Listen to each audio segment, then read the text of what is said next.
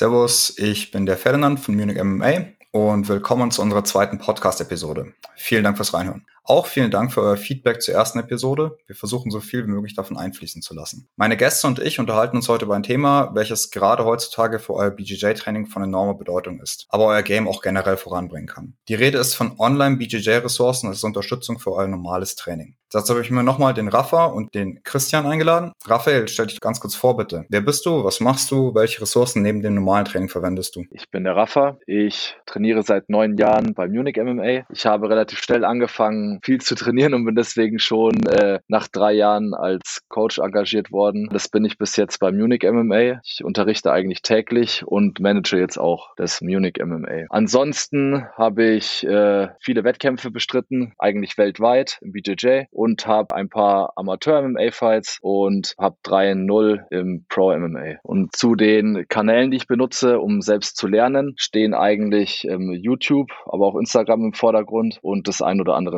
Instructional. Vielen Dank dir, Rafa. Nun zu dir, Chris. Schön, dass du auch wieder dabei bist. Stell dich auch noch mal kurz vor und sag den Zuhörern, welche Ressourcen du neben dem normalen Training verwendest. Servus, ich bin der Christian Sürtebier. Ich bin seit so zehn Jahren bei Munich MMA, davon auch schon ein paar Jährchen als Coach. Ich habe einen Background als Sportwissenschaftler und habe auch so ein bisschen das Thema Bewegungslernen dadurch auf dem Schirm und bin aber im Gegensatz zu vielen auch ein richtiger Instructional Nerd. Das heißt, ich ziehe da sehr viel draus. Ich gucke aber natürlich auch auf YouTube und Instagram, weil ich sagen würde, das hat so seine Tücken. Vielen Dank. Dank, Chris. Ganz kurz noch zu mir. Ich bin der Ferdi. Ich bin auch ein Trainer bei Munich MMA. Im echten Leben arbeite ich als Scrum Master. Persönlich bin ich, was die Ressourcen angeht, ein Riesenfan von Match-Analysen. Sei es, dass jemand meine Matches sich anschaut, analysiert und mir dann konkret Feedback zu meinen Fehlern gibt. Oder in Form von einem Online-Seminar, bei dem dann auf die Techniken der Weltspitze eingegangen wird und das analysiert wird. Bevor wir einsteigen, nochmal von uns allen ein ganz wichtiger Disclaimer alles, worüber wir jetzt sprechen, das ist kein Ersatz für kontinuierliches, forderndes Training. Wer nicht regelmäßig auf die Matte kommt, kommt auch nicht voran. Fangen wir mit dem an, was sich über die letzten Jahre eigentlich als das Ding generell herauskristallisiert hat, nämlich die Instructionals. Davon gibt es einen Haufen Anbieter, die wir euch alle in die Description packen. Da könnt ihr euch die anschauen. Chris, du hast gesagt, du bist jemand, der so ein Instructional Nerd ist, der sich da super viel draus ziehen kann. Wie machst du das? Das war natürlich ein Prozess, muss ich sagen. Es gibt diverse Instructions, die ich nicht empfehlen würde. Das schon mal vorab. Man muss sich so ein bisschen die rauspicken, die an das anknüpfen, was man vielleicht schon ein bisschen kennengelernt hat. Also so als Zusatz zu deinem Disclaimer, Instructions funktionieren für mich persönlich immer dann ganz gut, wenn ich schon die Grundzüge umrissen habe von der Position und der Instructor in einer Form präsentiert, die ich auch verarbeiten kann. Also das ist natürlich auch viel Gesuche letzten Endes kommt es ja immer darauf an, dass man die wichtigsten Details von einer Position irgendwie rauskristallisiert. Und ich glaube, dass das nicht so viele Instructor so gut machen in, in Instructionals. Ich denke, es ist eine gute Sache, sich die Leute rauszusuchen, die ein Instructional raushauen über eine Position, für die sie auch in, in der Praxis bekannt sind. Also wenn ich jetzt zum Thema Pressure Passing was lernen möchte, dann glaube ich, dass ein Bernardo Faria zum Beispiel, glaube ich, die besten Details einfach hat. Ich glaube, so zieht sich das durch für jedes Thema. Also ich persönlich schaue immer so ein bisschen, ob die Leute das schon umgesetzt haben irgendwo in einer Competition vor allem, dass es wirklich gepressure tested ist. Und ich schaue, dass ich selber auch auch an einem Punkt bin, wo ich schon grob weiß, worum es geht. Du hast da gerade eben einen Punkt gebracht, den ich super spannend finde, nämlich, dass du rausschaust, ob jemand das schon in Competition gebracht hat. Aber jetzt der Elefant im Raum,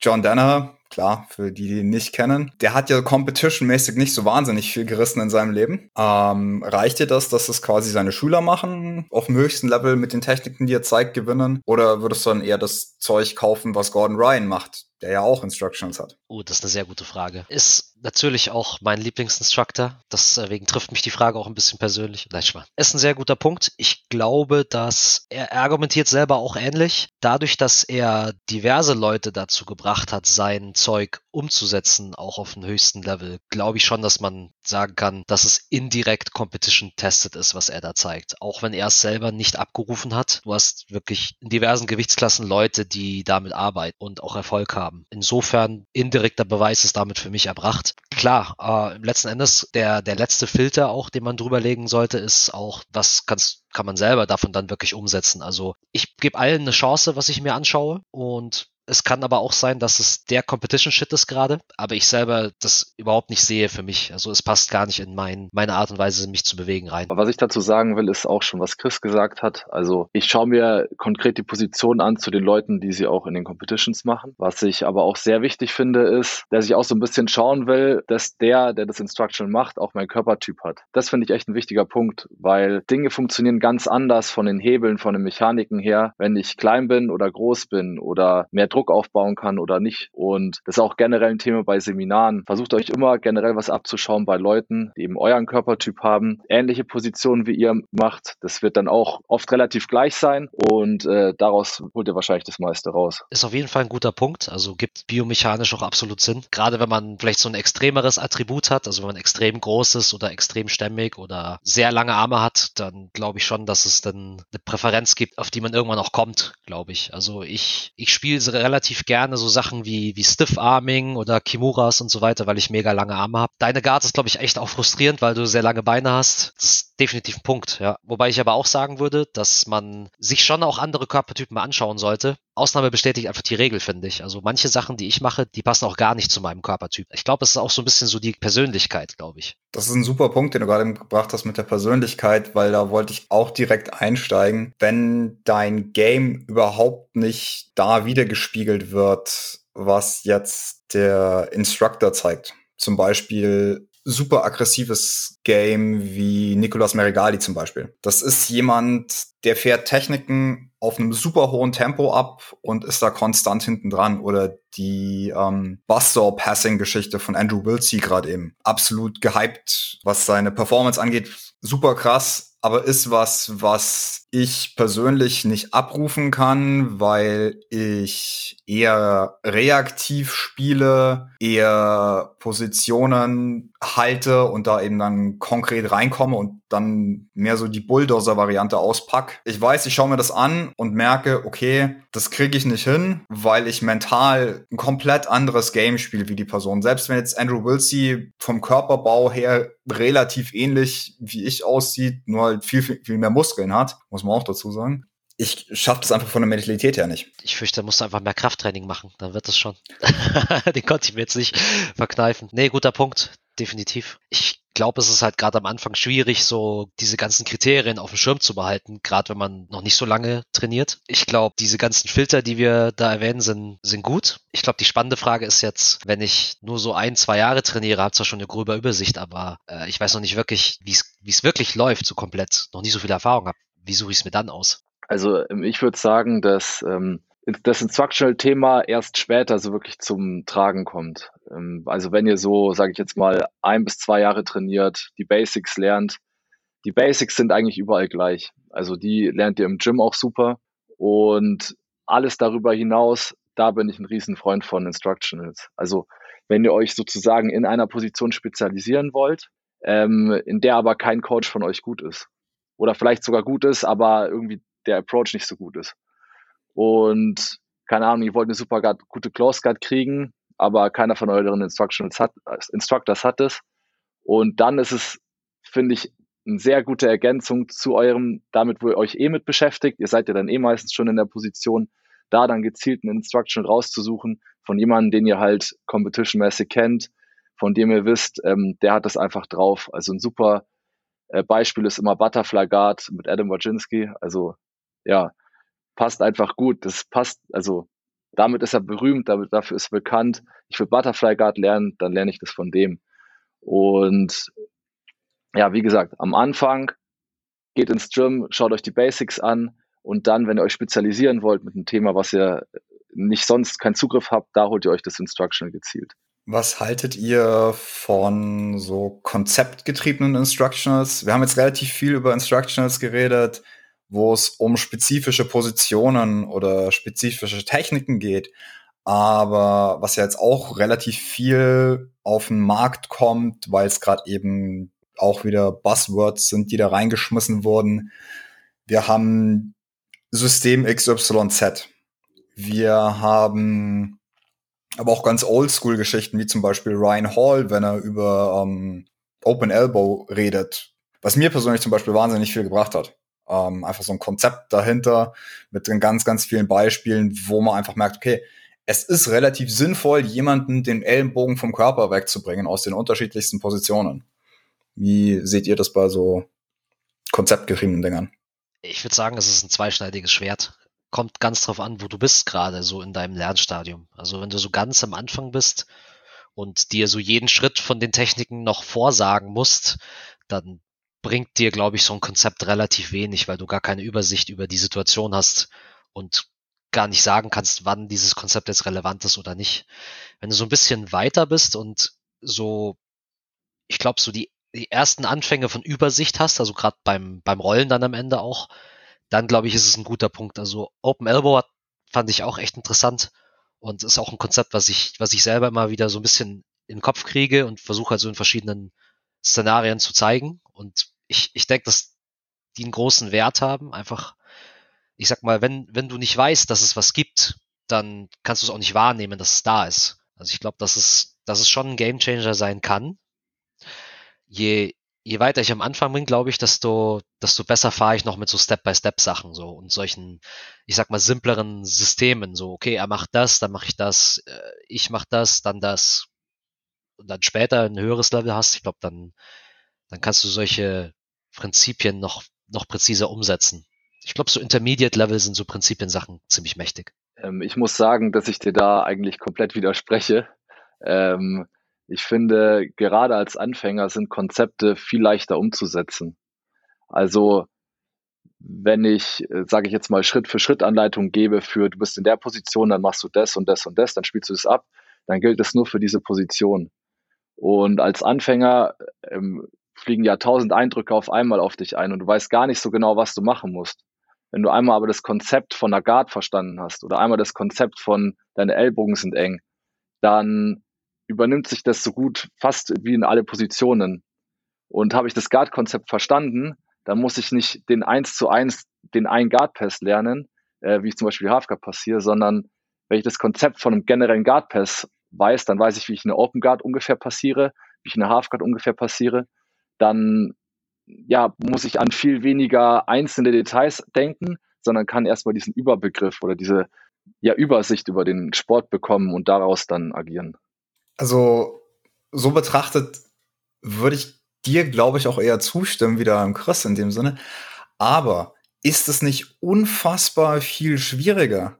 Du kannst dir dieses Konzept offener Ellbogen, geschlossener El Ellbogen klingt jetzt mal generell relativ einfach für uns, weil wir halt einen Haufen persönliche Erfahrung auch gesammelt haben, wo wir eben gemerkt haben, ja, Moment mal, das stimmt da. Und da ist jetzt exakt der Zeitpunkt, wo das eben greift. Wenn ich einfach nur theoretisch eben höre, offener Ellbogen ist super, wenn ich das beim anderen eben schaffe.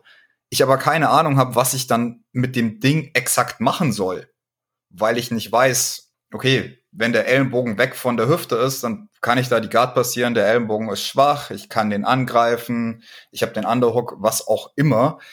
Mir also das Framework außenrum fehlt. Das ist so dieses ein bisschen Henne-Ei-Problem, was ich da sehe.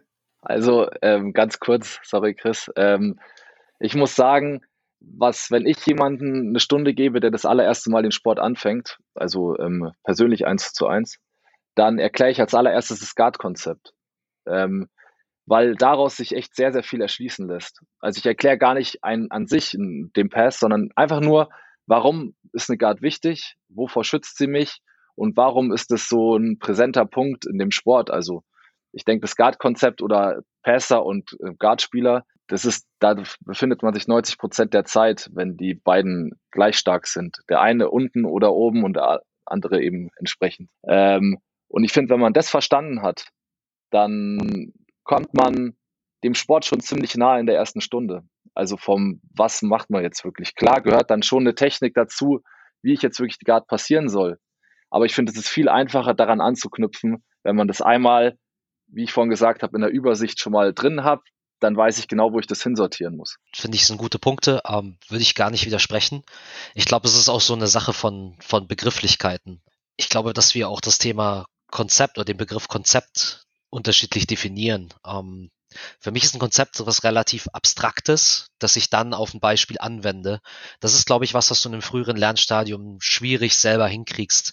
Äh, deswegen glaube ich, werden Techniken nie verschwinden aus dem Sport, also aus keinem unserer, aus keinem Sport ever. Äh, was, glaube ich, immer mehr passiert, ist auch dadurch, dass Lerntheorie sich weiterentwickelt und Forschung weitergeht, dass das sich immer mehr mischen wird. Und also was so das Guard-Konzept zum Beispiel, ähm, ich weiß nicht, wie, wie genau im Detail du es jetzt ausführen würdest in der Stunde, aber also oft benutzt man ja ein Konzept im, im Unterrichten mehr in Form von äh, diversen, ich sag mal, Daumenregeln. Halt die Füße zwischen dir und deinem Gegner. Ähm, versuch, dass du innen bist, versuchst Innenseitenkontrolle zu bekommen, versuch den Ellbogen von dem anderen aufzumachen. So diese Daumenregeln sind, sind glaube ich, eine gute, eine gute Brücke zwischen einem Konzept und einer konkreten Technik. Und ich glaube, so ein Mix, so am Anfang Technik, Schritt eins bis drei, so am Anschluss an eine Daumenregel, klappt ganz gut eigentlich. Und je tiefer man in die Materie reinkommt, desto mehr kann man vom Konzept aus sich was ableiten. Also ich glaube, dass wir da eigentlich nur an der Oberfläche uns nicht einig sind. Ich finde es jetzt auch sehr wichtig, in dem Punkt einzuhaken und nachzufragen, wie exakt lernt ihr denn mit Instructionals, wenn ihr die anschaut? Schaut euch die an und versucht dann einfach, ähm, ja, das mache ich jetzt beim Rollen einfach mal oder ich drill das 50.000 Mal mit irgendeinem Partner, den ich dazu zwinge. Ähm, wie genau geht ihr damit um? Ähm, also ich glaube, ich muss sagen, ich habe schon ein paar Instructionals gehabt, aber ich glaube, ich habe mir noch keins ganz angeschaut. Ich habe da keine Geduld für, dass die da irgendwie zehn Stunden vor sich hinreden. Und mir geht es hauptsächlich in meinem Stadion darum, diese Key-Details äh, rauszuholen und die anzuwenden. Und das ist dann gar keine ganze Technik oft, sondern ich kann die Technik schon, ich probiere sie schon und schaue mir dann aber das Instructional zu der Technik an, weil ähm, der halt so berühmt dafür ist, dass er vielleicht nochmal eine Stelle hat, die mir einfach nochmal hilft, äh, sozusagen die Technik äh, Feintune zu machen. Und dann probiere ich das, sage ich mal, im Positionssparring relativ schnell auch unter äh, Widerstand aus.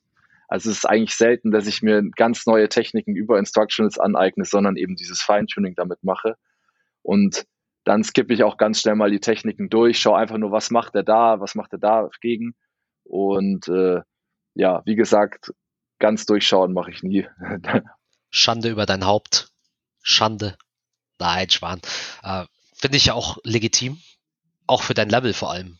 Ich glaube, dass es auch passt einfach bei dir, dass du das so machst, weil du ja überall schon das Konzept verinnerlicht hast, viel Erfahrung hast auch in den Bereichen. Ich mache es auch oft genau so. Also ich muss zu meiner eigenen Schande auch sagen, ich gucke jetzt auch nicht von vorne bis hinten in Instruction erstmal durch. Ich nehme ja gern Zeit für Jiu-Jitsu, aber jetzt acht Stunden mich hinsetzen, ah, oder wie auch immer, wie lang das ist. Was ich, was ich oft mache, wenn was komplett neu für mich ist, dass ich es wirklich mal nachturne einfach mal, wie in der ersten Stunde. Und dann versuche ich halt so Step-by-Step-Approaches zu haben, äh, im Sinne von, ich mache es mir Stück für Stück schwieriger. Also dieses, ich spring sofort rein und probiere es im Sparring, das können die wenigsten. Das kann ich vielleicht machen, wenn ich schon sehr viel Erfahrung mit der konkreten Technik habe und ich nur ein wichtiges Detail dazu nehme. Ich persönlich nehme lieber so Zwischenstufen. Du hast schon erwähnt, Positionssparring oder irgendwie sich mit dieser Position auseinandersetzen. Ich glaube, das, das ist enorm wichtig, um da auch Erfahrung mit der Technik in Anführungszeichen zu sammeln.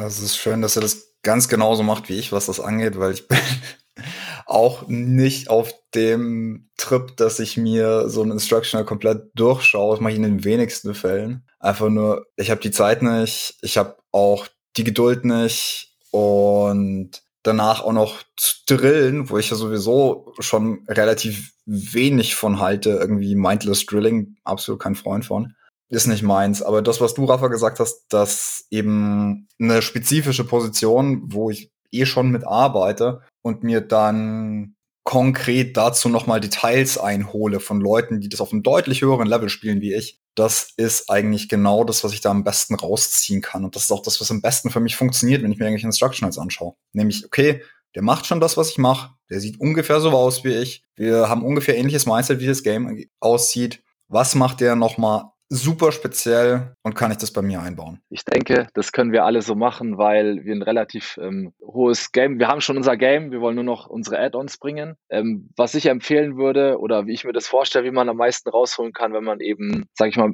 mit einem Instructional auseinandersetzen will, wo man vielleicht einfach noch nicht so viel Wissen hat und das genau deswegen anschaut, empfehle ich eigentlich immer, dass schnappt euch einen Freund und schaut euch das Instructional zusammen auf der Matte an. Und das finde ich ist ein wichtiger Punkt. Versucht es direkt nachzumachen. Versucht die Technik wirklich ein paar Mal direkt zu wiederholen. Ich habe mir schon super oft ein Instructional angeguckt und dann auch so zwei, drei Mal die eine Position. Und dann dachte ich mir, ja, das merke ich mir locker bis zwei Tage später, wenn ich wieder auf der Matte bin. Und dann kriege ich es nur so halb zusammen. Also schaut euch nicht die acht Stunden am Stück an, sondern holt euch einen Kumpel, nimmt eine Stunde und ähm, macht das zusammen. Schaut euch das an, sprecht drüber, diskutiert drüber. Ich glaube, so kann man am meisten aus dem Instructional rausholen, wenn man eben in der Materie vom Instructional selbst noch nicht so weit ist.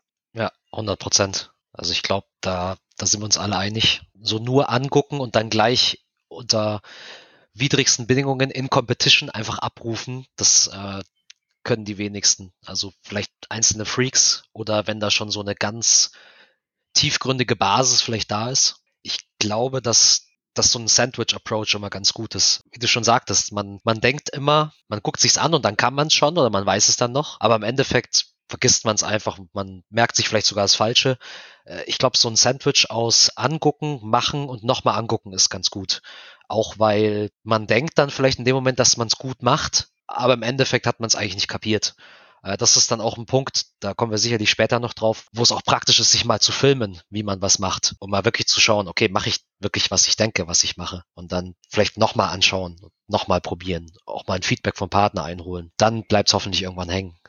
Dann dauert es natürlich noch länger, bis man Instructional durch hat, aber wenn man das mit nur ein paar wichtigen Techniken macht, die man sagt, okay, das will ich mitnehmen, ich glaube, das wäre so die effizienteste Nutzung von einem Instructional, statt von A nach A bis Z das durchzugucken und jeden einzelnen Move nachzumachen, das braucht Jahre, glaube ich, bei bestimmten Instructionals. Ähm, ich muss ähm, auch nochmal dazu sagen, dass ich eigentlich bis jetzt von allen Instructionals, die ich angefangen habe zu schauen, immer mindestens ein, zwei Details rausgenommen habe, wo ich echt sage, die haben mir super viel geholfen. Also, und das ist es mir schon wert. Also, das Instructional kostet, ich weiß nicht, 60 Euro. Ich kriege da zwei, drei neue Details raus, die meine Position einfach besser machen. Das war es mir schon wert. Auch wenn ich nicht mal das ganze Instructional anschaue, wenn ich nicht alle Positionen dann am Ende so umsetze, wie es in dem Instructional ist. Aber wenn ich dafür sage ich mal, meiner Position oder meiner Technik, die ich vielleicht auch ein bisschen anders mache als der Instruktor da, ähm, kann ich das aber so bei mir einfügen, dass es eben für mich funktioniert. Und das ist es mir auf jeden Fall wert. Was der Raffer da auch sehr wichtig gesagt hat, zahlt nie die, den Vollpreis für irgendeinen Danaher Instructional, das ist viel zu teuer. 60 Euro vollkommen okay, aber jetzt dann irgendwie 250 oder was auch immer ihr dafür ausgeben müsst, überlegt's euch, ob da nicht irgendwie auch auf einen Rabatt warten könnt. Nee, oder aber einfach ins Training gehen.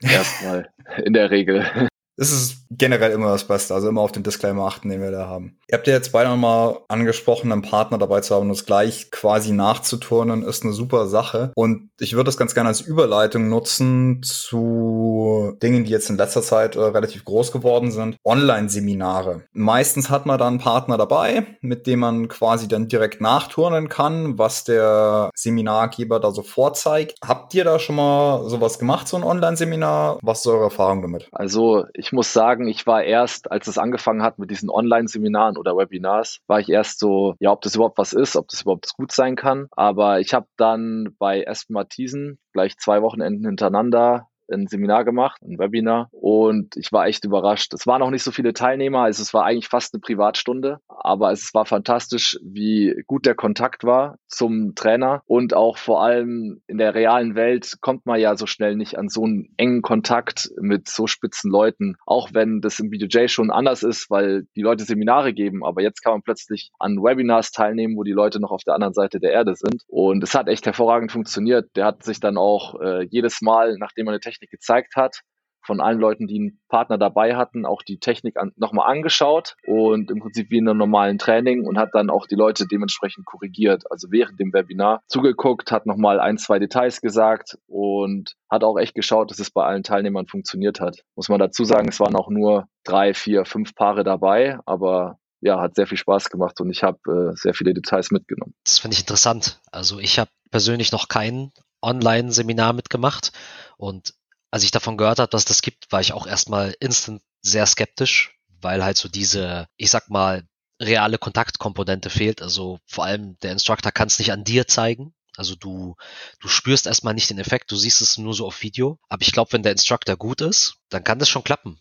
Also ich glaube, das hängt halt arg daran auch, wie er es rüberbringt. Aber gut, dasselbe könntest du über Instructional auch sagen. Das hat natürlich dieselben Kritikpunkte. Ich glaube, ein Plus ist, dass der dann, wenn er das wirklich so macht, wie du sagst, auch Video-Feedback geben kann. Also er, er sieht, wie du es machst und kann zumindest sagen, ob es für ihn richtig aussieht und dir vielleicht die entsprechenden Details nachliefern. Das kann Instructional nicht. Ist echt interessant. Ich glaube, ich ziehe mir mal eins rein. Also ich glaube, das ist halt eben der große Pluspunkt zum Instructional. Und wenn der äh, Trainer das auch gut macht und wirklich eben diesen Dialog dann fördert mit, schau, mach doch das und das, ah ja, jetzt funktioniert's. Ich glaube, das ist die Macht, sage ich mal, von diesem Webinar im Gegensatz zum In Instructional dann, was mich echt äh, überzeugt hat. Und ich bin gezwungen, es ganz anzuschauen, weil ich ja dabei bin. Das ist auch ganz gut für mich manchmal. Ich finde das super spannend, weil ich habe auch bei dem Webinar mitgemacht, was aber ein komplett anderes Format hatte. Ich habe das beim Jan Basso gemacht, Freund des Gyms, ihr kennt ihn alle. Wir haben uns da zusammen Matches angeschaut von Leuten, die Halfguard spielen auf einem super hohen Niveau. Und dann haben wir analysiert, beziehungsweise er hat analysiert und uns quasi gesagt, okay, diese Person macht ihre Halfguard so. Lucas Lage, Bernardo Faria, Haufen Leute, die eben sehr, sehr gute Halfguard spielen, aber die komplett anders spielen. Und dann ist er bei jedem Match eben auf die Details eingegangen, warum jetzt die Halfguard funktioniert hat in diesem Fall und warum die Halfguard nicht funktioniert hat in dem Fall. Ich hatte auch einen Partner da und wir konnten dann eben auch nachstellen, Situationen aus den Matches und eben schauen, okay, was hätte er so gemacht, was hat der richtig gute Mensch da eben so gemacht, wie können wir damit umgehen und eben auch, was du gerade eben angesprochen hast, Rafa, du hast halt dann Instant Feedback quasi dazu. Du hast ähm, jemanden, der auf einem höheren Level ist wie du. Und ich hatte eben den, den Vorteil dazu noch, der Jan kennt mich, der Jan kennt mein Game, der weiß da auch, was genau reinpasst und was nicht. Ähm, und kann dann nochmal sehr explizit Feedback dazu geben. Also es hat sich auf jeden Fall auch gelohnt. Ich möchte da nochmal Shoutout in die Richtung machen. Lohnt sich auf jeden Fall, das zu machen. Und vor allem auf unserem Level, was man auch dazu sagen muss, wir sollten eigentlich mehr Match-Analysen machen, weil wir genau von diesen Leuten eben sehr viel lernen können können, wenn die eben auf tatsächlich in Wettkampfbedingungen ihre Techniken durchziehen. Das Problem ist aber, ich persönlich finde es unfassbar fucking langweilig. BJJ ist halt einfach jetzt nicht unbedingt so der Zuschauersport, muss man auch dazu sagen, macht viel mehr Spaß, ihn zu machen. Wenn jetzt jemand kommt und dir diese Arbeit abnimmt, sich einen Haufen Matches anzuschauen, wo es darum geht, Halfguard zu sweepen, was ja sowieso schon das Spaßthema Nummer eins ist dann ist es auf jeden Fall was, wovon man profitieren kann, wenn er dann eben direkt auf die Details eingeht und du dann quasi das Brain von dieser Person eben verwenden kannst, um darauf einzugehen. Ich bin dir persönlich beleidigt. Ich dachte, unsere Match-Analysen hätten dir was bedeutet, aber und, dann, und dann beleidigst du auch noch Halfguard. Also ich glaube, ich bin jetzt raus. Nein. Nee, gute Punkte. Also das ist, glaube ich, echt ein, eine Ressource, die man ab einem gewissen Level nutzen sollte und wahrscheinlich so ziemlich jeder noch zu wenig nutzt. Die Frage, die ich mir jetzt stelle, so, was wäre ein, ein optimaler Learning Plan von, ich weiß nicht, sag mal Zusatzressourcen, sagen wir von, von weiß bis schwarzgurt. So ganz grob besprochen. So wann, wann würdet ihr sagen, gibt es Sinn, sich Instructionals zu gucken? Wann gibt es Sinn, so ein, so Match-Analysen zu machen und, und Online-Seminare zu besuchen? Was würdest ihr sagen? W wann ist was sinnvoll? Ich meine, wenn man diese Tools schon hat und wir drüber sprechen, dann wäre so eine Roadmap vielleicht auch gar nicht schlecht. Also, ich glaube, ich würde damit anfangen, die eigenen Roles und Matches analysieren zu lassen. Kann man ja auch alles äh, inzwischen digital machen. Und das ist ja eben nicht das, was wir gemacht haben. Wir haben uns keine High-Level-Leute angeschaut, wir haben uns die Leute aus unserem Gym angeschaut, die natürlich auch alle High-Level sind. Die Sache ist die, da bekommst du ja Instant Feedback auf das, was du persönlich gemacht hast. Und das ist was, das bringt dir beim Weißgurt was, das bringt dir Blaugurt was, das bringt dir auf unserem Level auch noch was. Das kannst du eigentlich von Tag eins anfangen und eben durchziehen. Danach denke ich, dass diese Technik und Konzept-Instructionals, dass das eine gute Idee ist, damit dann einzusteigen, so Intermediate Level und dann tatsächlich auf fortgeschrittenem Level ist dann das, wird dann das wichtig, wenn man da dann tatsächlich Match-Analysen von Leuten fährt, die halt Weltspitze sind und sich das dann eben abholt. Ähm, ich weiß jetzt nicht, ob's für einen Weißgurt das absolute Nonplusultra ist, sich einen absoluten Topkampf anzuschauen und dann daraus konkret Details rauszuziehen für sein Game, was einfach vielleicht auch noch gar nicht auf dem, naja, auf dem technisch auf dem Level ist, dass er das überhaupt umsetzen kann. Genau, das ist eben äh, der Punkt.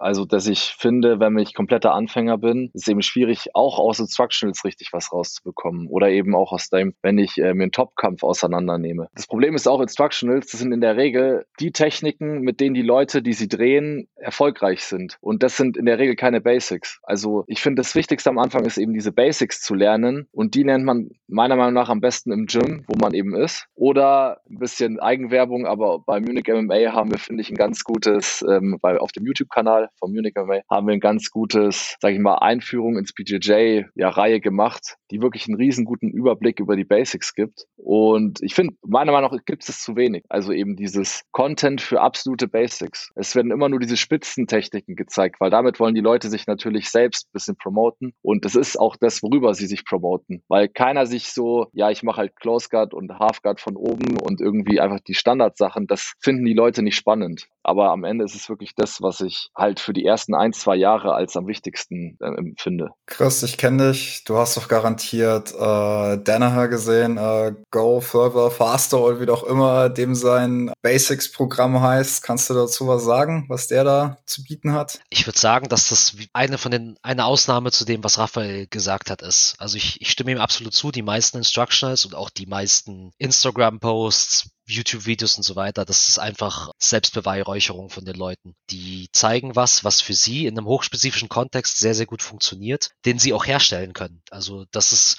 ich ab einem gewissen kompetitiven Niveau entscheiden halt solche spezifischen Details, dass es da schon Sinn gibt. Aber das, das Problem ist, wenn da noch nicht mal das Betriebssystem läuft auf dem Menschen, dann kann der mit dem Spezialprogramm noch nichts anfangen. Ähm, das ist wie, wenn ich, keine Ahnung, fertig, ich setze dich jetzt in Brasilien aus, aber ich habe dir kein Wort Portugiesisch vorher beigebracht und äh, ich habe ich hab davor dafür dafür gesorgt, dass da keiner Bock hat, es dir beizubringen. Stehst du auf verlorenen Posten. Ähm, wenn du so ein bisschen Grammatik und Vokabular schon hast und so ein bisschen anfangen kannst zu kommunizieren, dann, dann geht's schon. Und das kann Instructional schon machen, wenn man es gut macht. Äh, viele Instructionals sind halt von Top-Competitoren, aber nur weil du ein Top-Competitor bist, heißt nicht, dass du ein guter Coach bist. Das kann zusammenfallen, wenn, wenn du wirklich in beiden Ebenen gut bist. Ey, Power to you, perfekt. Äh, es kann auch sein, dass du den, den, den Sprung kriegst, um so ein guter Coach zu sein, dass du nicht Wettkampferfahrung brauchst, so wie der Danner Hurt zum Beispiel. Aber ich glaube, das ist mehr die Ausnahme als die Regel.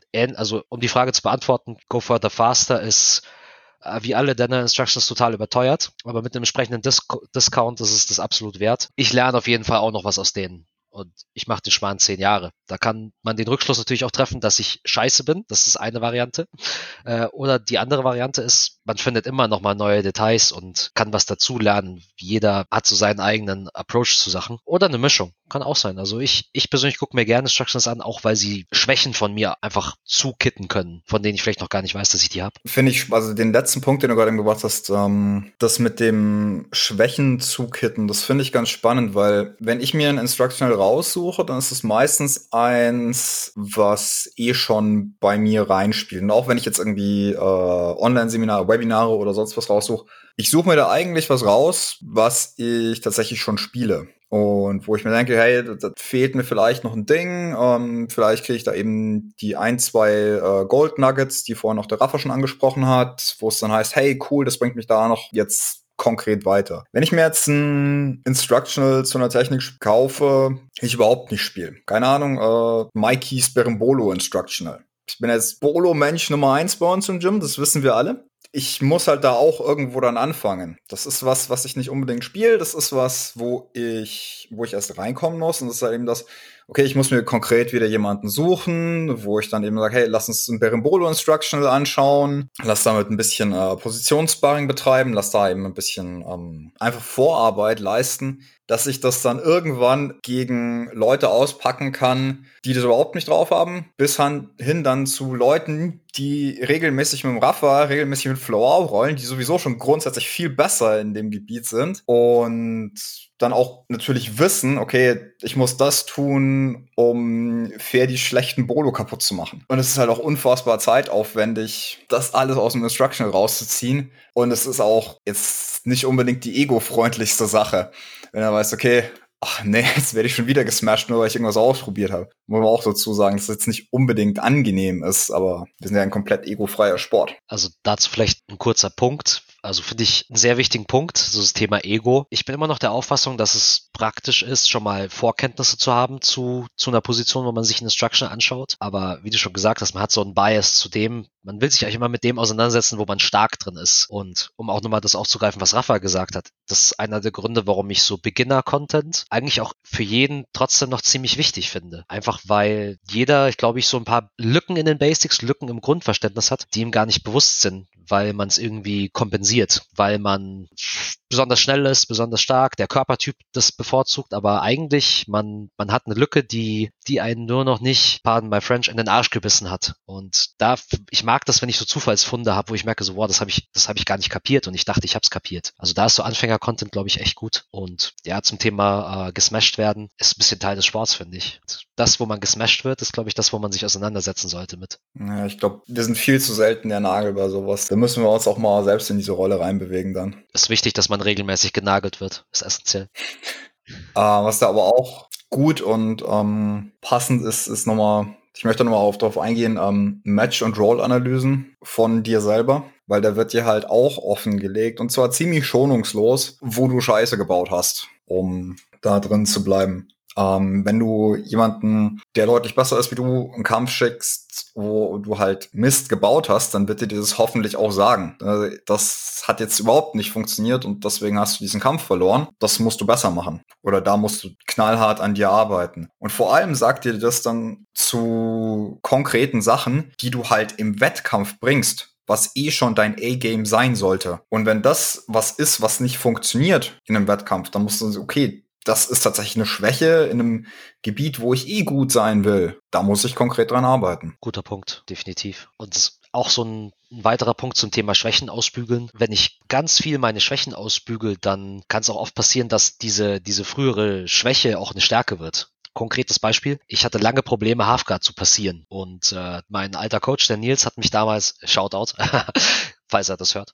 Er hat mich damals gezwungen, für ein Vierteljahr nur Halfguard zu passieren. Und ich, ich musste gezielt in die Halfguard rein. Und ich habe Instructionals geguckt und so weiter. Und ich, ich habe jede, jeden Tag gehasst davon. Mittlerweile sind diese Sachen, die ich damals da mich gezwungen habe zu machen, mit meine stärksten Moves eigentlich. Das hat sich ganz komisch entwickelt, wo ich, das hätte ich nie für möglich gehalten. Also, wer weiß, Ferdi, vielleicht äh, wird's noch was mit äh, Barambolo Backtakes auf Masters Worlds zum Beispiel.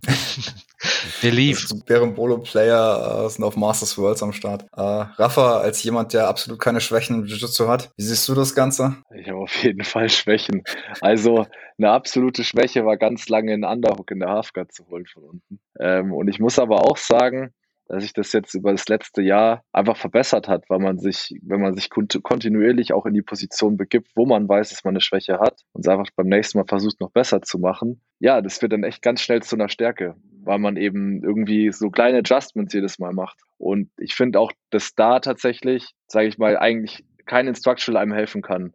Also am Ende ist es wirklich doch noch das auf der Matte sein, und das in der Position sein und es einfach fühlen und jedes Mal so ein bisschen was anderes auszuprobieren, jedes Mal einen anderen Winkel zu machen und dann eben ganz gezielt sich irgendwie, und da kommen wir auch zu dem Thema, ähm, sich ganz gezielt dazu YouTube-Videos anzuschauen oder Leuten auch auf Instagram zu folgen, die ganz genau das machen und immer mal wieder so ein eine Minute Video droppen mit einem Key-Detail von dem, wo sie überzeugt sind. Also ich finde, da habe ich echt am allermeisten rausgeholt. Das, da ist natürlich die Frage, ähm, wo guckt man da danach? Also ich finde auf YouTube und Instagram gerade dieser Trend so immer flashier, flashier, immer kürzer, muss eine Minute sein und äh, hat tausend Pop-ups irgendwie drin. Wonach schaust du, wenn du ein konkretes Problem hast und du sagst, okay, jetzt gehst du auf YouTube und also was sind deine Kriterien oder woran merkst du, dass was Gutes in die Richtung? Also ich habe ganz speziell einen Kanal, den ich mir angucke, also John Thomas, finde ich echt super. Dann folge ich zum Beispiel noch Espen Martinsen auf Instagram. Also ich habe im Prinzip die Leute, die mich sowieso interessieren und die Content liefern, einfach abonniert. Und die droppen alle paar Wochen mal was, womit ich echt was anfangen kann. Und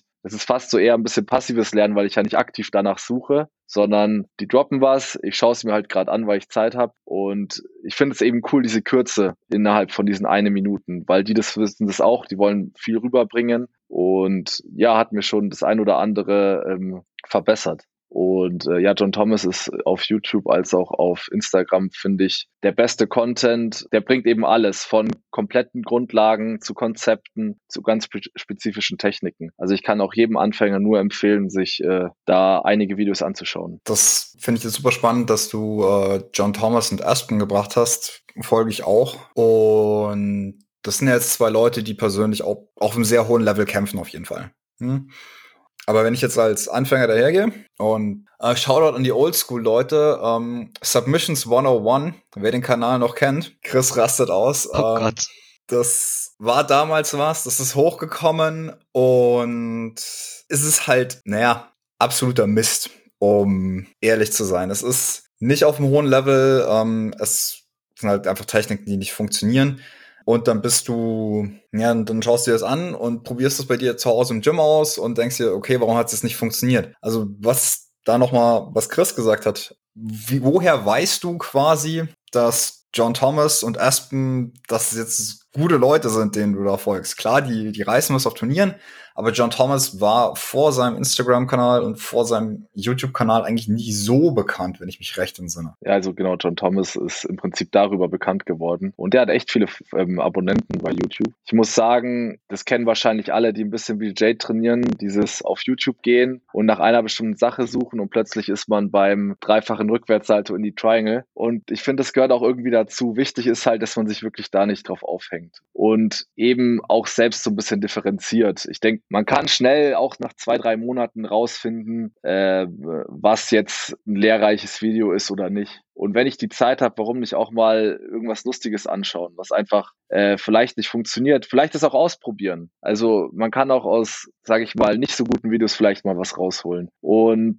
ja, da ist es auch wieder einfach, Grundlagen sind wichtig. Und von da aus kann man dann die Sachen aufbauen. Was ich äh, natürlich als äh, Trainer schon oft öfters erlebt habe, was natürlich super nervig ist, wenn man eine Technik zeigt, von der man echt überzeugt ist und dann, äh, ja, hat jemand halt ein bisschen YouTube geschaut und sagt halt, ja, aber der hat es so gezeigt und ist doch besser. Und ist echt ein Riesenproblem und es kann auch sein, aber in der Regel hat man sich als Trainer damit auseinandergesetzt und äh, für den Trainer funktioniert es zumindest so. Und ja, klar gibt es lauter fancy Zeug und es sieht auch cool aus. Das Problem ist nur, dass meistens die Sachen, die funktionieren, nicht fancy sind und nicht cool ausschauen oder zumindest nicht spektakulär sind. Ich bin der Meinung, man sollte smart kämpfen und nicht alles darauf geben, dass es jetzt mega krass wird, vor allem wenn man am Anfang ist. Ja, 100 Prozent. So der, in der ganzen Diskussion, was gut ist, ich finde es auch immer schwer klar zu, zu umreißen. Vielleicht schauen wir uns auch mal die andere Sache an. Du hast es schon angesprochen, ähm, was sollte man nicht gucken? Und äh, ich glaube, was man sich gerade am Anfang sparen sollte, sind halt, ähm, ja, Shoutout Submissions 101.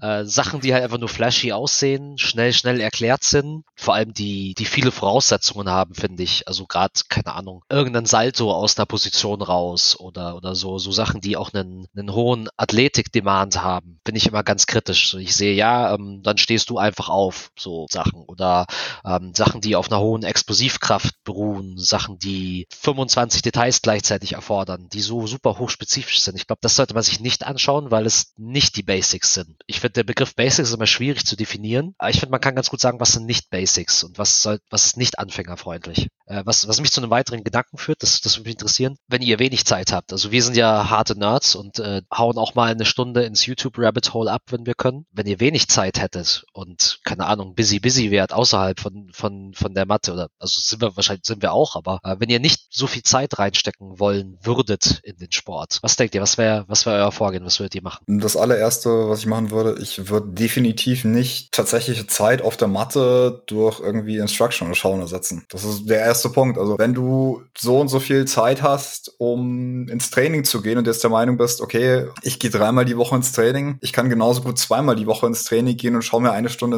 Instructional an, nee, macht das nicht, das ist Unsinn. Knall hat gesagt, das bringt nichts. Ihr seid aber tatsächlich alle, wenn ihr, wenn ihr in den öffentlichen fahrt zum Beispiel, da habt ihr genau die Zeit, um euch nochmal konkret in so Sachen reinzufixen. Also diese Idle Time. Wenn du was machst, wo nicht deine komplette Aufmerksamkeit du aufbringen musst dafür und was erledigt wird, ohne dass du eben und was machen musst, um keine Ahnung irgendwo hinzukommen oder irgendwas zu erreichen. Wenn du kochst, kannst du auch nebenher ein Instructional laufen lassen zum Beispiel. Sachen, wo nicht deine 100% mentale Aufmerksamkeit drinnen ist, wo du nebenher Content konsumieren kannst, das ist die Zeit, wo du dann Instructionals schauen kannst. Und da hilft natürlich auch das, ähm, was der Raffe vorhin angesprochen hat, nämlich die Geschichte mit ähm, kurze, knackige Videos, Instagram, YouTube, schnelle Kanäle Kanäle, das geht dann auch immer. Also ich muss nochmal sagen zu dem Punkt mit, ich habe wenig Zeit. Ich würde sogar das Instructional oder auch einfach Content so aufzunehmen, noch ein bisschen weiter nach hinten schieben. Also wenn ich wenig Zeit habe, würde ich sogar noch eher die Zeit nehmen, die ich dann zum Beispiel in den öffentlichen habe oder vielleicht auch noch abends eine halbe Stunde äh, darin investieren, nochmal so ein bisschen im Kopf oder auf dem Papier durchzugehen, was war denn jetzt eigentlich in der letzten Stunde dran. Ich glaube, es wird einfach zu wenig gemacht und vor allem auch ganz kurz nur aufschreiben, was war das jetzt für eine Technik, was waren die Key Details von der Stunde selbst. Also ich finde, die Leute suchen generell immer viel zu sehr außerhalb, obwohl sie das, was sie brauchen, einfach schon im Gym selbst ist. Die denken sich, die kriegen das alles irgendwie vom,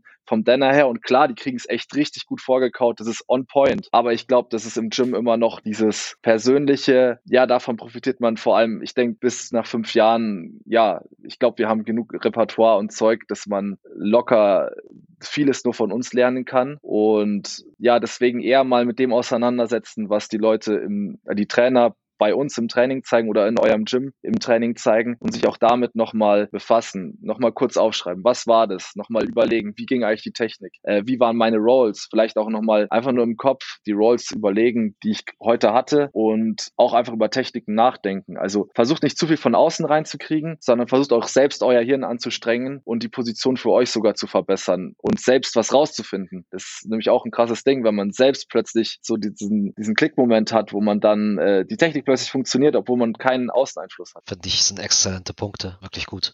Äh, Gerade dieses Thema, ich sag mal, Trainings, Journaling im weitesten Sinne ist, glaube ich, auch echt ein, ein, Schlüssel für, für die Entwicklung. Ähm, ich glaube, jeder von uns hatte mal so ein Büchlein am Start und hat auch so ein Büchlein am Start. So mal on und off, manchmal nervt es einen, aber macht es nicht.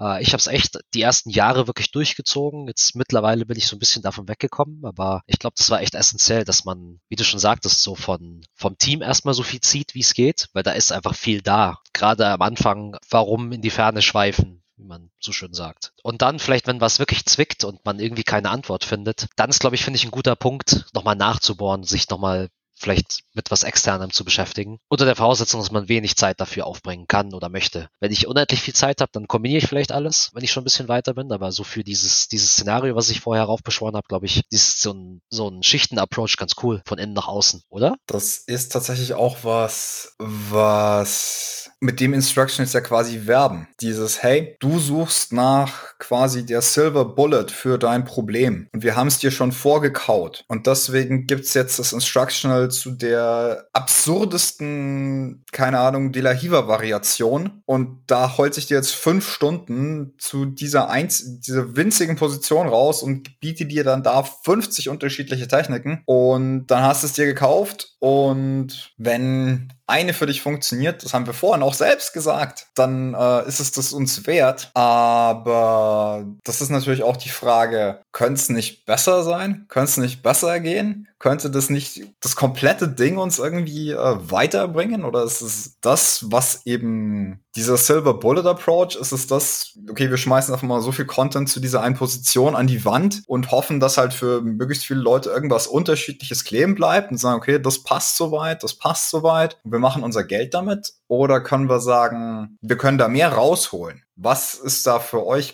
wie würde für euch das ideale Instructional aussehen? Puh, das ist schwer, eine schwer verdauliche Frage, würde ich sagen. Also so der, der Sportwissenschaftler in mir würde sagen, da geht auf jeden Fall was. Das klingt jetzt trocken, aber ich glaube, modernes Instructional wäre einerseits so, ich sag mal, on point, was die Lerntheorie angeht. Also es gibt gerade einen Trend weg von, ich sag mal, diesen, du musst alle Details auswendig lernen und dann passiert die Bewegung schon richtig, zu ähm, überleg dir, in welchem Kontext die, Bewerbung, äh, die Bewegung zu machen ist. Das ist ah, das führt mega tief in den Kaninchenbau. Wer das mal abchecken möchte, äh, es gibt einen Channel, ich mache mal Werbung für den, weil wir ja schon ein paar Werbungen gemacht haben, äh, School of Grappling, der sich damit auseinandersetzt, die Affordances Theory, sage ich mal. Ist nicht ganz erfassend, aber äh, letzten Endes so der Kontext, in dem Lernen optimal stattfindet, ist was anderes, zumindest im, nach Stand heutiger Forschung, wie ein Instructional funktioniert. Also Instructional gibt so, füttert dich mit Details und dann turnst du das nach. Ich glaube, das ist schon wichtig, dass du überhaupt so einen Step-by-Step-Approach erstmal machst, dass du die erste, der erste Schritt, eine Bewegung zu lernen. Ich glaube, das hilft schon. Aber ich glaube, vielen Instructions heute fehlt noch dieser Schritt zu, jetzt zeige ich dir, wie du einen Kontext herstellst, in dem du diese Bewegung vertiefen kannst. So dieses Thema Positionsarbeit Teamarbeit, Positionssparring, so dieses Zwischenglied zwischen Technik und Sparring, glaube ich, das ist was, was eigentlich kein Instructional so richtig abdeckt momentan. Ich finde es auch immer schwierig, ähm, wie du das sagst, dass die Instructionals halt oft in der einen Position anfangen oder halt einfach nur die eine Technik zeigen oder rund um die eine Position arbeiten, um die es halt geht. Und es ist halt auch schwierig, generell im Kontext, wenn ich noch nicht so lange dabei bin, wo gehört das jetzt eigentlich hin? Also in mein Game, wo gehört das eigentlich hin? Ich, also diese Zuordnung ist super schwierig. Ich finde bei Instructionals, was so ein bisschen besser sein könnte, wenn man Beginner mehr ansprechen will, ist einfach dieses, ich gehe von dem Overall View in die Tiefe immer weiter. Also ich erkläre erstmal, sage ich mal, jetzt einfach, ich will ein Guard Pass erklären. Ich erkläre erstmal ein Guard Konzept. Es will natürlich nicht jeder wissen, der schon weiß, was es ist, aber ja, wahrscheinlich muss man das einfach spezifizieren. Für das ist ein Instructional für die Leute, das ist ein Instructional für die Leute, für die die schon besser sind, für die die komplett Anfänger sind. Ich glaube, es gibt nicht das Instructional für was alle gleich gut verwerten können. Ja, finde ich ist ein richtig guter Punkt. Ich denke, es gibt ein paar Instructors, die so einen Mix hinkriegen zwischen okay, hier ist ein Konzept und hier ist die Ausführung zumindest. Also ähm, Ryan Hall zum Beispiel finde ich trifft das noch ganz gut. Ich gucke immer wieder auch die alten Instructionals. Ferdi hat vorher Open Elbow erwähnt. Ich finde, er, der trifft zum Beispiel einen guten Mix. Mix. Ich finde auch, der Danaher trifft einen guten Mix. Er schlägt einen halt erstmal stundenlang mit Theorie. Aber ich glaube, das ist auch einfach der Studien-Background. Da kommt man mit klar oder auch nicht, was wieder so dieser Punkt ist. Äh, finde das Instructional, mit dem du klarkommst. Ich weiß, dass äh, Ferdi die Danaher Instructionals manchmal ein bisschen hatet. Ich finde sie mega geil. Manchmal ein bisschen, immer, ständig.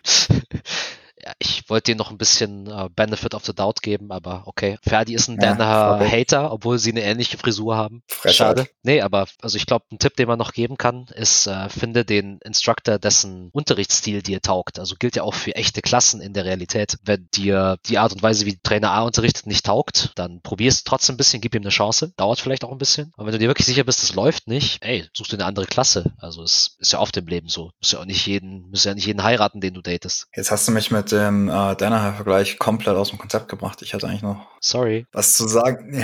alles gut was zu sagen in die Richtung. Ähm, was mir gerade eben eingefallen ist, wir haben vorhin angesprochen, Instructors, beziehungsweise Leute, die sowas dann auch im Wettkampf zeigen. Persönlich wird, gehört das für mich auch zu einem guten Instructional dazu. Es ist bei Danaher natürlich auch relativ schwierig, weil das nicht macht. Aber wenn die dann in ihren Instructionals nicht nur die Technik zeigen, sondern konkret auch äh, reingeschnitten, und das ist auch was, was zum Beispiel John Thomas macht, weil der zeigt auch, glaube ich, auch High-Level-Leute, aber es gibt eben auch ähm, Lachlan Giles macht das zum Beispiel. Wenn er rollt, zeigt das, okay, das ist die Technik so und so hat, habe ich sie beim Rollen gebracht oder so und so habe ich sie im Wettkampf gemacht. Ich glaube, Gordon hat irgendwie so, glaube ich, ein Instructional, wo er dann seine ADCC-Kämpfe oder sowas analysiert. Was mich persönlich sogar mehr reizt, wie viel von seinem anderen Content, weil ich das persönlich spannender finde, als jetzt, okay, ich zeige euch jetzt acht Stunden lang, wie er aus der Halfguard angreift. Muss nicht sein. Ich, mich interessiert eher, wie du das da konkret äh, im Match gebracht hast. Das ist für mich da was, was zu diesem perfekten Instructional tatsächlich auch dazugehört. Ist definitiv eine Art und Weise, diesen Kontext in das Instructional reinzukriegen.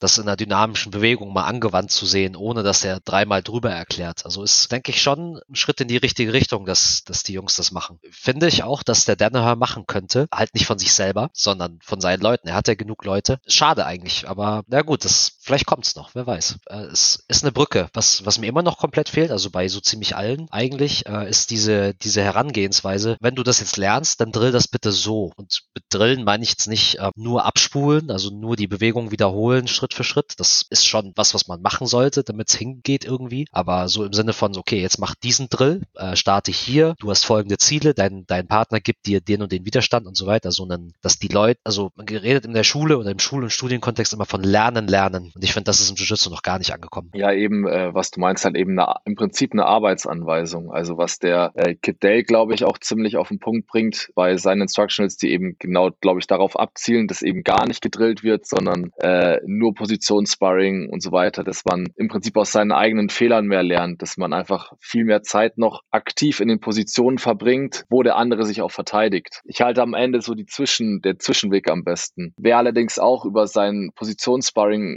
weltberühmt geworden ist, sind halt die Leute von äh, Wolfinghaus, also Espen Mathisen und ähm, Tommy Langacker. Die haben im Prinzip ganz neue Techniken und Positionen entwickelt, dadurch, dass sie sich eben keine Instructions angeguckt haben und eben nicht nur gedrillt haben, nachgedrillt haben, was gerade so gedrillt wird, sondern sie haben sich in Positionen gebracht, die man zwar kennt, aber haben da komplett neue Moves draus kreiert und dafür sind sie jetzt bekannt geworden und ja, ich selbst mache die sehr erfolgreich nach. Also es gibt für alles seine Vor- und Nachteile, aber es wird definitiv zu wenig äh, gemacht, was der Chris jetzt gerade gesagt hat. Also eben dieses, so da müsst ihr euch hinbringen und probiert auch einfach mal selbst aus. Nicht immer nur von außen, was ich auch vorhin irgendwie gemeint habe.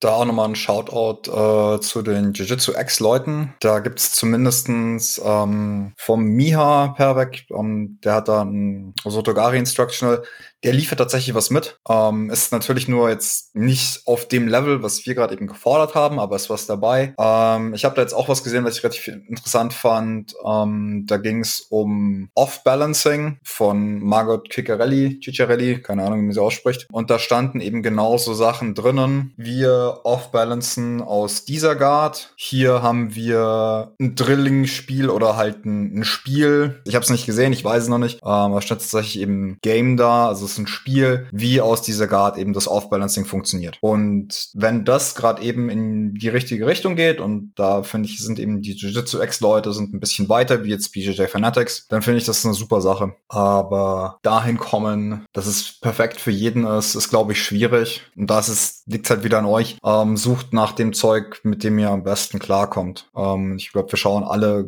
relativ unterschiedliche Sachen. Wir sehen auch alle unterschiedlich aus. Wir haben also unterschiedliche Körpertypen, wo wir äh, den Leuten folgen. Und wir haben auch alle, obwohl wir alle sagen, okay, wir schauen uns jetzt nicht Instructions komplett an, wir haben auch alle, glaube ich, eine unterschiedliche Herangehensweise, wie wir dann Techniken im Endeffekt lernen. Und das ist auch was, was wir euch generell mitgeben wollen. Schaut das, was für euch am besten funktioniert dann. Oder? Ja, Leben und Lernen und Bewegung ist mega komplex und mega chaotisch. Also ich glaube, dass das Einzige, was man zuverlässig sagen kann, ist äh, so ein paar Daumenregeln helfen. Also ich finde das, das Off-Balancing-Beispiel ziemlich gut. Da habe ich auch, da hatte ich einen Gamechanger in meinem Kopf. Äh, Danaher Plug, sorry, Ferdi. Bring die Hände deines Partners auf den Boden, um, um ihn zu destabilisieren. So ganz simpler Clue. Eigentlich ist es offensichtlich so, okay, wenn die Person die Hände braucht, um sich abzustützen, ist sie wohl aus der Balance. Hat noch nie jemand ausgesprochen, so für mich. Äh, kann man schon drauf kommen, finde ich, aber irgendwie, da hat's Klick gemacht in meinem Kopf. Und ich glaube, so solche, solche Stücke, solche Details muss man suchen, die, die einem vielleicht fehlen. Ich kann natürlich nicht voraussehen, aber ich, ich hoffe, dass das Instructions auch mehr in diese Richtung kommen, dass sie sagen, okay, was, was sind die Kerndetails und woran mache ich das fest, ob ich das richtig gemacht habe oder nicht. Und das am Ende könnte man in einem Drill, in einem Spiel, wie auch immer man das nennen möchte, auch üben. Also, keine Ahnung, ich starte in der Open Guard und ich habe gar nicht das Ziel zu sweepen, sondern ich will die andere Person nur mit den Händen auf den Boden bringen, um wir das Beispiel mal, mal zu bringen. Oder, keine Ahnung, aus dem Judo ein Beispiel, ähm, wenn ich jemanden destabilisiert haben will, ich will, dass der so hüpft auf einem Bein. Das ist total läppisch, aber äh, solche depperten Daumenregeln, ich glaube, ich sind, finde ich, wäre wär ein guter, ein guter Schritt in die richtige Richtung. Daumenregeln und Drills. Sehe ich ähnlich. Ähm, bezüglich Spiele würde ich immer ganz gerne einhaken bevor wir das Ganze langsam aber sicher zu einem guten Ende bringen. Wir kennen alle das Spiel äh, Guard passieren. Der Guard-Spieler darf nur die Füße verwenden äh, und der Guard-Passierer muss dem anderen den Kopf touchen, darf aber nur eine Hand verwenden, irgendwie sowas. Ist das für Skill Acquisition eigentlich jetzt genau das, wo wir sagen, okay, das bringt uns, bringt die Leute eigentlich viel, viel weiter, wenn wir sagen, okay, zum Aufwärmen spielen wir was, wo ihr euch nicht verletzen könnt. Ähm, und wir sind danach warm und ihr habt trotzdem generell was gelernt. Also ähm, vor allem bei den Kindern mache ich das, bei, wenn ich Kindertraining gebe, aber auch bei den Erwachsenen. Also wie du gesagt hast, das Guard-Spiel, das mache ich ein bisschen anders. Also ich sage halt, der untere darf nicht, beide dürfen nicht greifen. Da, dadurch entsteht die ganze Zeit ein Fluss und es wird nicht blockiert. Es ist aber auch sehr wichtig, dass die Leute wirklich spielen. Und da fängt es nämlich an, dass ganz viele gerade am Anfang eben nicht spielen, sondern dann direkt verkrampfen und versuchen, das Spiel zu gewinnen. Es geht aber mehr darum, das Spiel im Fluss zu halten und aufrecht zu erhalten. Das ist im Prinzip der Win, weil ich genau bei dem Spiel ist oder oft beim VJ sogar, wenn man so Spiele macht oder auch beim VJ selber, es gar nicht so sehr um den Win selbst geht, um zu lernen, sondern vielmehr da, wo ich mich bewege, das oft zu machen und immer wieder. Also wenn ich jetzt in der Runde, kurzer Updrift, aber wenn ich in der Runde fünf Minuten in der Halfguard einfach nur Crossface Underhook von oben halte und sonst nichts mache, dann habe ich in der Runde nichts gelernt. Wenn ich aber in der Runde durch 20 Positionen gehe und vielleicht fünfmal getappt habe, selbst, dann habe ich mehr gelernt. Auch wenn ich nicht getappt, äh, auch wenn ich getappt wurde. Und dasselbe gilt eben für diese Spiele auch. Die Leute verstehen halt eher, wenn es ein Spiel ist, dass es auch Spiel ist. Okay? Also die arbeiten dann halt oft spielerischer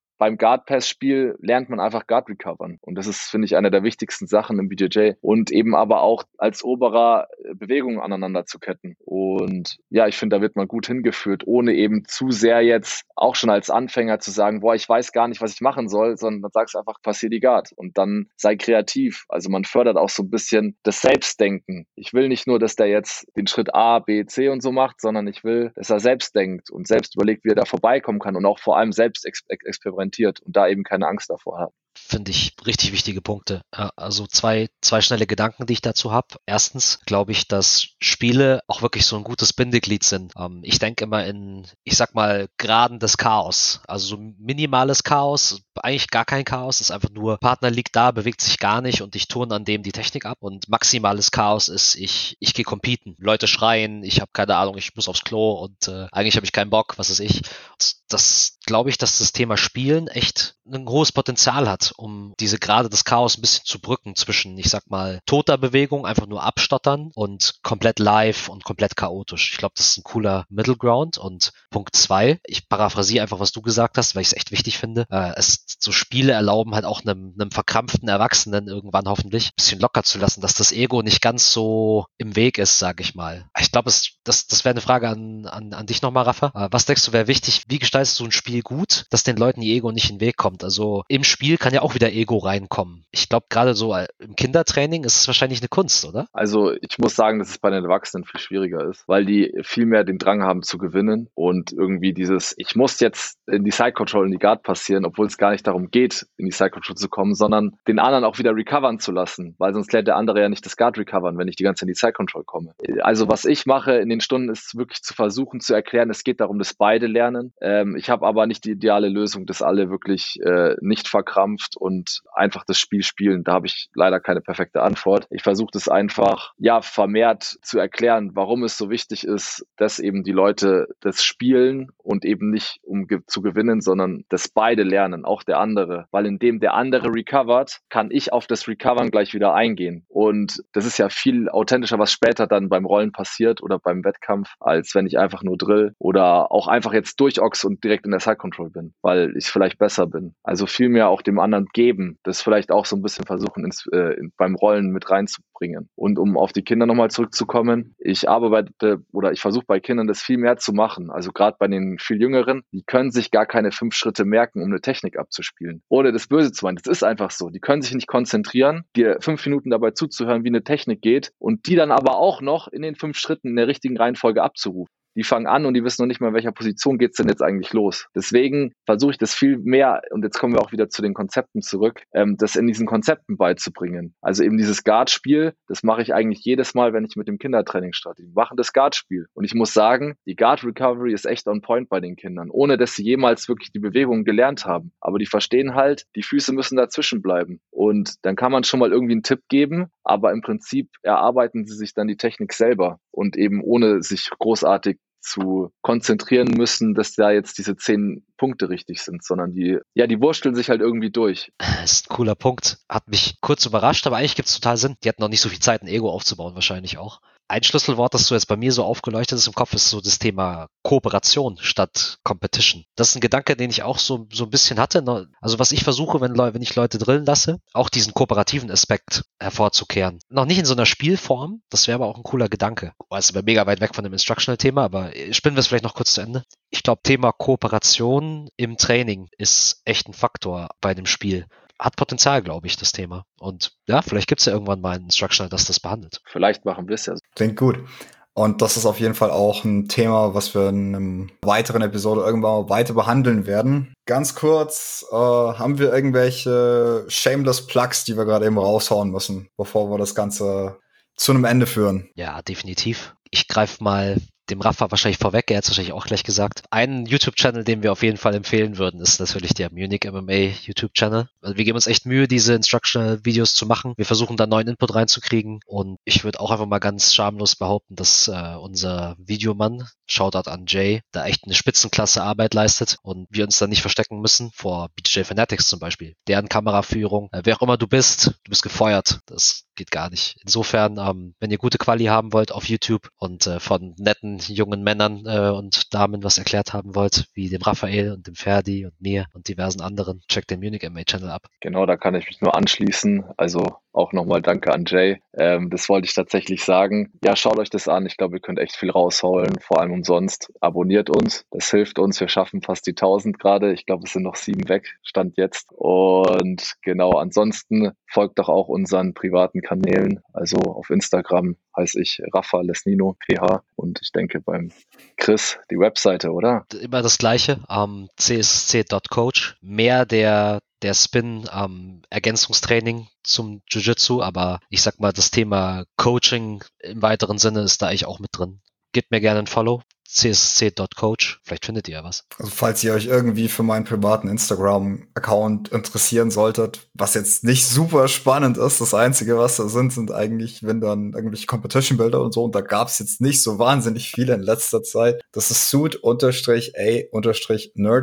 das bin ich auf Instagram. Ansonsten nochmal vielen Dank für euer Feedback äh, von der ersten Episode. Das hat uns schon mal wahnsinnig geholfen. Wir appreciaten jedes Feedback auch nach dieser Episode. Wenn ihr Fragen habt, wenn ihr Kommentare habt, wenn ihr wissen wollt, was exakt unser jetziges Lieblingsinstructional ist, Spoiler, bei mir ist es nicht Danaher. Dann haut's raus. Wir beantworten das gerne, egal was da in irgendeiner Form kommt. Wir versuchen bei jeder Folge die Qualität zu erhöhen. Wir schauen, dass wir auch demnächst mal einfach zusammensitzen. Wird's nochmal besser. In dem Sinne, ich hoffe, dass ihr auch beim nächsten Mal wieder reinhört. Vielen Dank dafür. Vielen Dank, Chris. Vielen Dank, Rafa. Und wir hören uns beim nächsten Mal. Vielen Dank. Ciao. Gerne, gerne. Bis bald.